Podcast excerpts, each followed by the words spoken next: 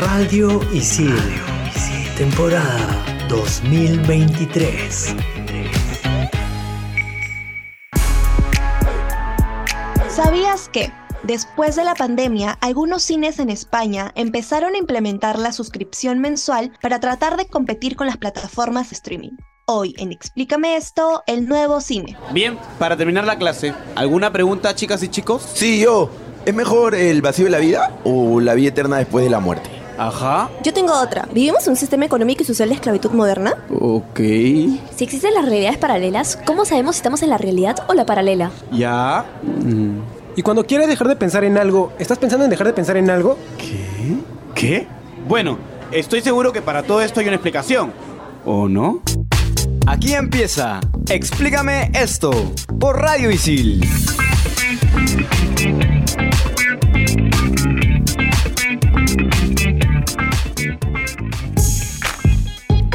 Hola, hola a todos y todas y bienvenidos a un nuevo programa de Explícame esto por Radio Isil. Mi nombre es Mauricio Ordeer y me encuentro acompañado de Renzo y Andrea para tratar un tema muy interesante el día de hoy. ¿Cómo están chicos? Yo tengo bastante frío y la verdad soy feliz porque odio el calor. Hola, hola gente, ¿qué tal? ¿Qué tal Mauricio? ¿Qué tal Andre? Bueno, en verdad el tema de hoy tiene mucha tela que cortar y a ver si lo compactamos, porque es muy interesante y sí, hay bastante que hablar. Sí, es un tema para debatir bastante. Es sobre el cine, las plataformas, hacia dónde apunta el nuevo cine, si en verdad creen que está muriendo, si es que en realidad pueden convivir el uno con el otro. Y bueno, para entrar al mundo del cine tenemos que remontarnos primero a 28 de diciembre de 1895, que fue la fecha en la cual se proyectaron las primeras películas en el Gran Café de París a través de los hermanos Auguste y Louis Lumière. Si bien siempre ha existido una guerra de patentes entre ingleses, estadounidenses, alemanes y franceses sobre la invención del cine, se le adjudica a estos últimos ser los primeros en albergar una gran cantidad de personas para producir un proyecto audiovisual en la época. Lo cierto es que si bien la industrialización se realizó a finales del siglo XIX, gracias a los estudios de varios científicos, se puede comprobar que la creación del cine se remonta varios años atrás. En varias cavernas se han encontrado testimonios de relatos pictóricos de signos y símbolos sobre actividades con fines de cultura o entretenimiento, pero para no irnos tan atrás, vamos a quedarnos con la época moderna. Así es, Renzo, porque bueno, hoy en día el cine funciona de una manera más digital. No sé si ustedes han, han llegado a ver cómo funcionaban los cines antes con el rollo este que se llevaba y que tú lo tenías que transportar si querías ver una, comprar una película de un país a otro tenías que comprar el rollo. Ahora simplemente todo se envía de manera digital y con un link puedes enviar una película al otro lado del mundo, ¿no? Entonces eso ha hecho que el cine ahora sea un poco más accesible para el resto de países y para el resto de plataformas y ahí es justo donde eh, aprovechan las plataformas de streaming para ingresar. Ahora, justamente hablando de plataformas de streaming, definitivamente todos conocemos a Netflix, HBO Max, Disney Plus, etc. Pero lo que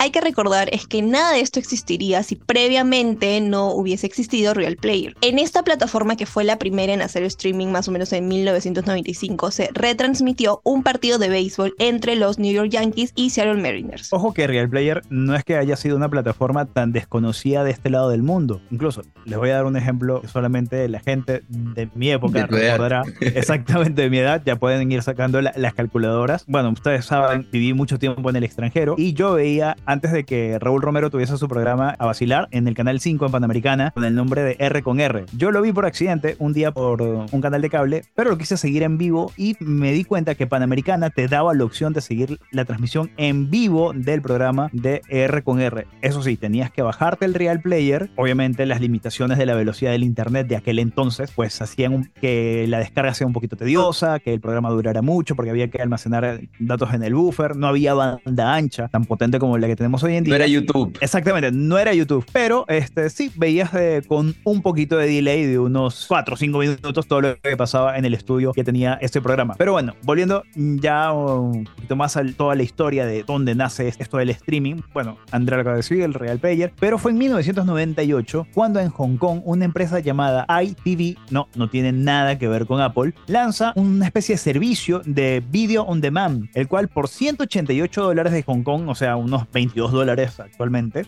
dólares americanos, ojo, ofrecía 780 horas de película, 95 de música y 150 de radio. era algo que en verdad para la época era totalmente, totalmente nuevo, ¿no? ¿Quién podría imaginar eso? Nosotros en, en Perú, en el otro lado del mundo, que estábamos viniendo a comprar una película por DVD, por Blockbuster, ¿no? Antes del DVD, el, tú me ayudarás, Renzo, ¿cómo se llama? ¿El VHS? Los VHS. Los VHS. Pero esta fue justamente antes de que existiera Netflix y todo eso, fue la que fue la pionera en plataformas digitales. Y sin embargo, eh, llegó a tener, si bien 90 mil suscriptores, no eran lo que ellos imaginaban para la época y los usuarios tenían que enfrentar largas esperas, no como tú de 5 o 6 minutos, sino quejas de, de que se demoraban como una hora, una hora y media en poder ver las películas y bueno, en 2002 la plataforma llega a desaparecer. De hecho, yo recuerdo haber analizado esto en varios cursos acerca de la adaptación al cambio y cómo ellos no se adaptaron al cambio, así que seguramente por ahí quizás se acuerden. Ahora, les pregunto, ¿ustedes qué prefieren? ¿Ir al cine o quedarse eh, en casita viendo una película o, sea, o, una serie en Netflix, en Amazon? ¿Qué les gusta más? Personalmente soy muy cinéfilo. Creo que, que, la experiencia de ir al cine no tiene comparación, ¿no? En mi caso depende. Cuando hay estrenos de películas que no sé, me encantan o por ejemplo son de algún universo que amo o algo por el estilo, voy, definitivamente prefiero mil veces ir. Luego repito la película en las plataformas de streaming porque ya vamos a hablar de eso. Ahora pues las plataformas están haciendo unas cosas bien raras y a veces se estrenan y ahí nomás al mes o algunas veces antes ya están en la plataforma. Pero igual por todo el hype, etcétera, la gente va y, y consume el cine. Entonces yo creo que depende en mi caso. Me gusta ver Netflix, me gusta ver las plataformas en streaming, pero cuando hay estrenos importantes para mí, definitivamente prefiero el cine. ¿Tú, Renzo? Yo soy más de, del bando de Andrea. Todo va a depender del título de la, de la película y sobre todo de la ocasión. Por ejemplo, esto no es para hacer cherry, pero hace poco fui a ver Mario Bros. Mario Bros. no está en ninguna plataforma digital. Tuve que ir al cine a verla. Lo que pasa es que antes el cine te daba como que un ambiente más, más exclusivo. Mm, yo me acuerdo que antes las entradas eran un, cartón que tenía sus pestañitas para desprender. Ahora simplemente la entrada es como un ticket cualquiera de, como si estuvieses comprando algo en estas tiendas, en, Tambo en, o en cualquier supermercado, carece como que de sentido, es un papel cualquiera. Pero aparte de eso, este, oye, siempre es bueno salir, darse un paseo, desconectarse de, de, algunas cosas y siempre es una muy buena excusa para salir en pareja o salir con los amigos, reencontrarse, oye, vamos a ver una película. Me parece que el cine todavía tiene esa magia. Ya en el siguiente bloque vamos a hablar de algunas cifras del cine, pero en plataformas de streaming en Perú estamos así, el 90% de ciudadanos está suscrito a alguna plataforma de streaming de video. Ustedes, por ejemplo, ¿qué es lo que más consumen? Yo consumo más Amazon Prime. Por ahora, Netflix y Star Plus están debatiendo mis preferencias. Bueno, Star Plus sí. Bueno, Star Plus porque tiene todos los deportes, ¿no? A mí me empezó a enganchar porque encontré la trilogía de, del planeta de los simios. La tuve que ver. Me sentí obligado a verla nuevamente. En mi caso también Star Plus y Disney Plus, obviamente. Ambos amo totalmente. Pero en realidad, siendo bien honesta, tengo todas las plataformas. Entonces puedo ver cualquiera, ¿no? Pero mis favoritas son esas dos. Bueno, pero pese a que yo tengo todas las plataformas, de igual manera también voy al cine bastante, así que ya en el siguiente bloque hablaremos acerca de más datos y estadísticas sobre el cine. Ya regresamos aquí en Explícame esto por Radio Isil. Explícame esto por Radio Isil.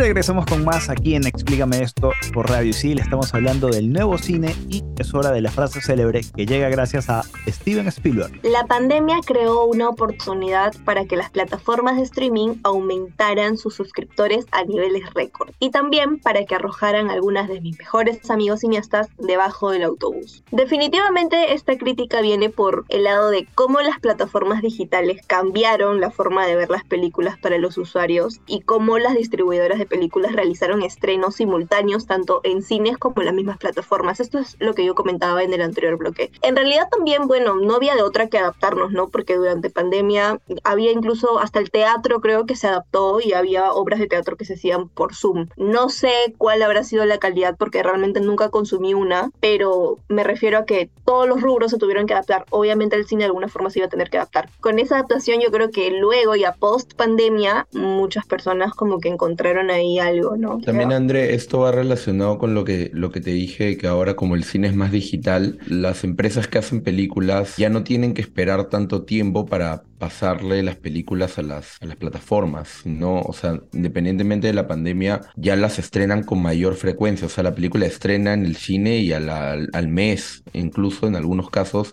semanas, ya se está estrenando en plataformas digitales, ¿no? Sí, es verdad. Yo creo que es también porque hay que considerar que obviamente si tú estás pagando por una plataforma y ves que te dicen y te... Porque al inicio fue así, ¿no? Te prometían sí, que todos los estrenos, que todo no sé qué, o sea, ya también es como que para cumplir con tu nicho porque por algo te están pagando, ¿no? Entonces ahí también sí o sí vas a tener que estrenar en tu plataforma, así haya como un cruce, o no un cruce, sino un choque entre mercados. Bueno, yo aquí le doy un poquito la razón a Spielberg porque hubo actores y directores que con la pandemia pues dejaron su carrera un poquito en el olvido, la gente como que les perdió un poco la pista, otros aprovecharon y tuvieron un nuevo impulso con obras maestras, por ejemplo, El Irlandés, sí, se estrenó en el cine, pero tuvo la primicia de que al poco tiempo fue estrenada en Netflix y mucha gente que no la vio en el cine, la vio en pandemia, era una película larguísima. Otra película que también estuvo una resonancia muy grande por Netflix en Roma de Alfonso Cuarón. Y así podemos hacer una lista larguísima de esas películas, pero lo que sí es cierto es que obviamente todo el mundo cinematográfico se vio afectado. Pero ¿qué tanto se vio afectado en el Perú? A nivel monetario, de dinerito, el, número puro y duro que le gusta a mucha gente. Bueno, recuerdo que esto estos números, todas las industrias fueron golpeadas por la pandemia. Luego de aperturarse los cines tras la pandemia del 2021, pues el ingreso fue muy bajo. A ver, estamos hablando de 94.5 millones de soles. Fueron los números alcanzados en el 2021 frente a los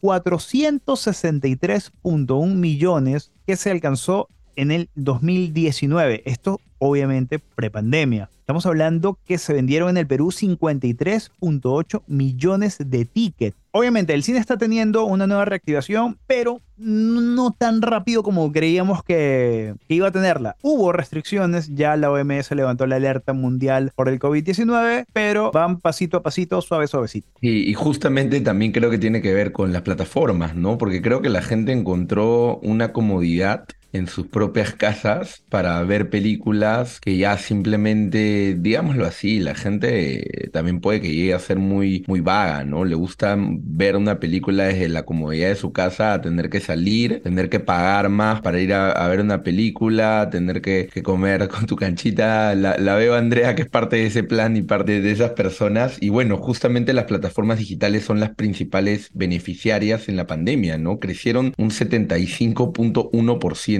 en el 2020. O sea, pasaron también a, tener una cantidad de clientes de pago de más de 560 millones en todo el mundo, ¿no? Es una cifra que, va constantemente creciendo y que, bueno, no, no sabemos hasta qué punto va a llegar y hasta qué punto va a acaparar al cine de todo. Es que saben qué ocurre, que cuando no hay estrenos extraordinarios, o sea, me refiero a películas que ya tienen como un grupo de personas fanáticas. Como Mario Bros. y Renzo. Por ejemplo, por ejemplo, o no sé, otro tipo de películas, no sé, Marvel, DC, etcétera. Cuando no hay este tipo de estrenos extraordinarios y son como películas medio genéricas, que quizás antes las personas que iban al cine como, no sé, por un day, para pasar el rato, para divertirse, X, realmente tú te pones a pensar y dices, ese tipo de película la puedo encontrar tranquilamente en cualquier plataforma. Porque además cualquier plataforma sube o estrena bastantes tipos de películas que entre comillas pueden ser genéricas, así como también estrenan un montón de películas que han sido muy buenas y que han ganado un montón de premios. Entonces, por ejemplo, en mi caso, que no es que me guste demasiado interactuar con la gente o me estresa en el cine cuando escucho que hay mucha bulla, pasa la gente a mi costoya, yo prefiero mil veces, si voy a ver una película genérica, entre comillas, buscar algo parecido en mi casa y estar cómoda, comer lo que quiera, tomar lo que quiera y estar súper tranquila. Pero ya, ahora, justamente hablando de esta repercusión que, tenido, que han tenido las plataformas en el cine, hubo también una, una polémica bastante grande, ¿ya? Y es que hasta cierto momento las películas de Netflix que eran premiadas calificaban o eran nominadas en los premios Emmy. Y fue luego, como digo, muy recientemente, algunas películas de plataformas ya han podido ser como galardonadas por los premios Oscar, porque hubo una crítica tremenda. Y también ahí yo les pregunto, ¿no? ¿Cuáles son los límites, ¿no? Porque es como que cuando tú hablas de cine no hablas en sí únicamente de la experiencia de ir a una sala y tal, sino también hablas de toda una producción. O sea, quizás ahí hay unos límites de los conceptos, de la experiencia, porque había muchas críticas y realmente yo digo, pucha, en realidad lo que hace Netflix con tantas películas increíbles como las que mencionó Renzo es cine. Así pase por la pantalla chica, considerando todo el avance que ha habido desde la pandemia, ¿no? Entonces ya no podríamos limitarnos a decir, no, únicamente el cine es aquello que se estrena en una sala de cine tal cual y lo que tú vas a ver en un estreno y bueno, todo lo que ya sabemos que es la experiencia de ir al cine, como a una sala y, y bla. Entonces, no sé, ¿qué es lo que piensan ustedes en cuanto a esto? Yo creo que en verdad el restringir los premios Oscar para las películas que se estrenaban así en grandes salas, en grandes teatros, siento que es una especie de idea, bueno, Andrea, aquí te voy a robar la palabra, baby boomer, ¿no? Es algo muy baby boomer, es muy boomer, porque tienes que ir adaptando a los nuevos tiempos. Una producción de Netflix, cinematográfica, perdón, una película, requiere el mismo tiempo de producción, el mismo storytelling, eh, la misma lectura de guion que una película grande que se va a estrenar en cine. Ya digamos que los directores han bajado el switcher de esto va para una pantalla grande. No, se han puesto en meta, quiero que lo disfrute la gente. Sí, el cine te puede ofrecer algunas cosas, por ejemplo, una mejor calidad de sonido, pero si quieres invertir algo de platita para una barra de sonido o, o, algunos parlantes en casa, también es válido y puedes así mejorar la experiencia. Pero no creo que haya que cerrarle las puertas a producciones espectaculares que se han estrenado en plataformas de streaming. En eso estoy totalmente de acuerdo, Renzo, pero creo que el tema va por, por todo esto y, y ahí empiezan las teorías conspirativas del mundo de Hollywood, ¿no? Y la cantidad de, de plata que mueve y toda esta cuestión de, de no querer premiar a películas técnicamente a ellos no les generan ingresos. Obvio, y a pesar de toda esta polémica, toda esta diatriba, Netflix sigue siendo una de las plataformas más utilizadas en el mundo, o sea, hay 78 países alrededor del globo terráqueo donde es la plataforma número uno, dentro de los cuales obviamente se encuentra el ESO, se encuentra Perú, y también, bueno, le siguen competencia Amazon Prime, HBO Max, Star Plus, Disney Plus, bueno, aunque Star Plus es más como que regional en cuanto a zona América, ¿no? Porque mm, mi enamorada hizo un viaje de negocios a España hace unos meses y resulta que la serie que ella veía por Star Plus, cada vez que se conectaba, estás fuera de tu área de cobertura. Un mensaje así decía, no está habilitado para esta zona. Pero, mira, todas las plataformas tienen ese tipo de cobertura. Por ejemplo, en Netflix de, no sé, Estados Unidos, hay algunas series o algunas películas que en Netflix de Perú no. Mismo en Disney Plus hay un montón, y yo lo sé porque soy amante de Disney Plus, entonces hay un montón de películas o series que están en Estados Unidos o en Europa y aquí no. Sí, ah, no, no, de eso de los catálogos sí lo tengo en cuenta, sí lo tengo en cuenta, pero mm, digamos, la serie que veía acá en Perú, la veía un amigo de ella en México, la veía una compañera de estudios que estaba haciendo un posgrado en Chile, la veía un compañero de su trabajo que está en la, en la filial de Argentina, todos normales, pero cuando va en Europa es como que la plataforma no funcionaba, como que Star Plus no funciona en Europa. No sé si eso habrá cambiado, estamos hablando de meses atrás. Pero hay algo que a mí por lo menos me mataba, es que hay clásicos del cine que uno no sabe dónde verla. Y este es un datito para irnos al top 5. Hay una página web maravillosa, ya la hemos recomendado en algún otro programa, y es la página Just Watch. Esta página, tú pones el título de la película y te dice plataforma, si está en venta o alquiler, en Google Play o en Apple TV, si es alguna serie también te dice cuántas temporadas tiene, entonces lo dice todo y si la película que buscas no está, te dice, en este momento la película que acabas de poner no está disponible para streaming. ¿Cómo se llama la plataforma Just Watch. Watch. Creo que tienen hasta un aplicativo para Android, no sé si para Apple, pero ingresando por el navegador de tu smartphone la puedes visualizar. Buen dato, Renzo, en verdad yo tampoco lo tenía. Y como dijiste, volvemos en el siguiente bloque de Explícame esto por Radio Isil con el top 5. Explícame esto por Radio Isil.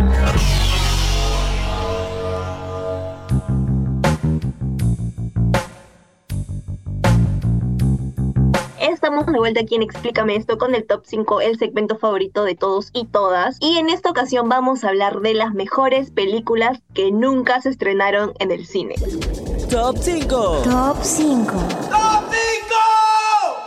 Top 5, Alerta Roja. La película protagonizada por Dwayne Johnson, Gal Gadot y Ryan Reynolds se estrenó a finales del 2021. Tuvo un presupuesto de unos 200 millones de dólares y trata manera de comedia sobre engaños, traiciones y robo. Está en Netflix. Top 4, Diamantes en Bruto. La película protagonizada por Adam Sadler se estrenó a finales del 2019. Esta cinta es una mezcla de crimen con comedia negra y recaudó 50 millones de dólares. Está en Netflix y tengo que decir, gran actuación de Adam. Top 3, Dark Report. La cinta tuvo su estreno mundial en el Festival de Cine de Sundance el 26 de enero de 2019. Este drama sigue al empleado Daniel J. Jones y Comité de Inteligencia del Senado y las investigaciones por tortura de la CIA luego del 11 de septiembre. La puedes encontrar en Amazon Prime. Esta yo también la vi y la recomiendo bastante para todos los que les, les interesan los trabajos de investigación. Es muy recomendada esta película, la tienen que ver de todas maneras. Top 2, Tic Tic Boom. La cinta, que tiene como actores principales a Andrew Garfield, Vanessa Hudgens y Alexandra Shipp, es un drama musical estrenado en 2021. La película aborda temas como la ansiedad y el miedo al fracaso. El film recibió dos nominaciones a los premios Oscar, así como varios galardones independientes. La puedes encontrar en Netflix.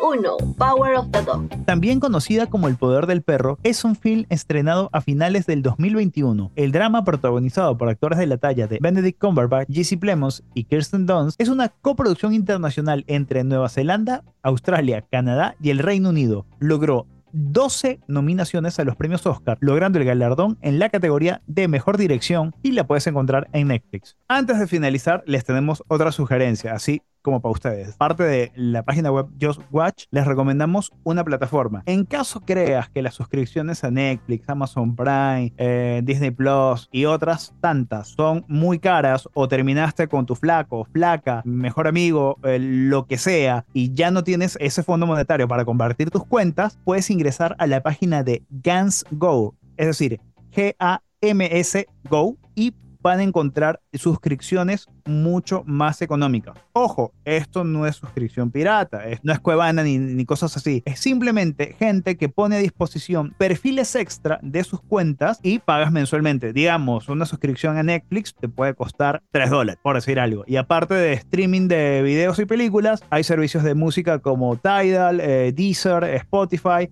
en fin, hay muchas. Otro buen dato, Renzo. Y, bueno, nada, en verdad ese es un tema que creo que se nos ha quedado cortos porque podríamos hablar de hacia dónde va el cine y cómo lo vamos a ver en un futuro de acá a 10, 15, 20 años. Pero definitivamente es algo que las plataformas de streaming están acaparando, ¿no? Y con esto nos despedimos hasta un próximo programa de Explícame esto por Radio Sil. Mi nombre es Renzo Rostein y nos vemos. Chau, chau. Chau, chau. Bueno, chicos y chicas, ya tienen ahí dos recomendaciones de Renzo. Hemos hablado bastante de cuál es el futuro, como mencionó Mauricio, de las plataformas de streaming, del cine. Yo considero que el cine siempre va a tener público porque siempre va a tener algo de magia y obviamente a todas las personas nos encanta esa experiencia. Ojalá que de igual forma pues las plataformas sigan también evolucionando porque a mí me parece genial esa inclusión. Y ya sin más que decir, esto fue todo por Explícame esto aquí en Radio Isil. Bye.